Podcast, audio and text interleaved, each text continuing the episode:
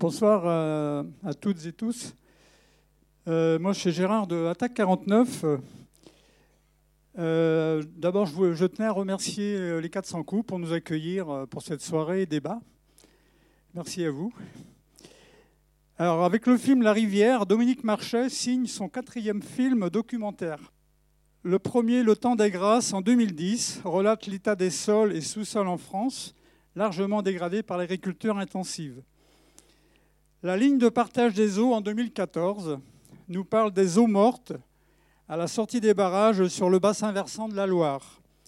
On y parle de perte de biodiversité, du vivant et de destruction des habitats.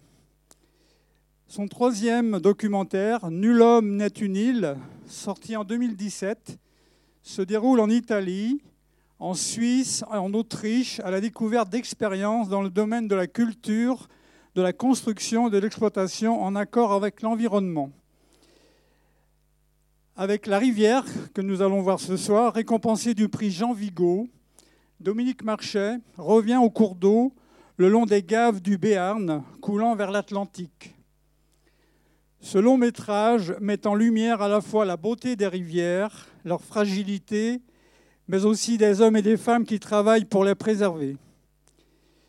Cette soirée, conjointement organisée par France Nature Environnement et Attaque 49, ainsi que la Confédération paysanne, euh, verra l'issue de la projection d'un débat autour des questions de l'eau, de la biodiversité, des pollutions agricoles et urbaines, des modèles de production et de consommation.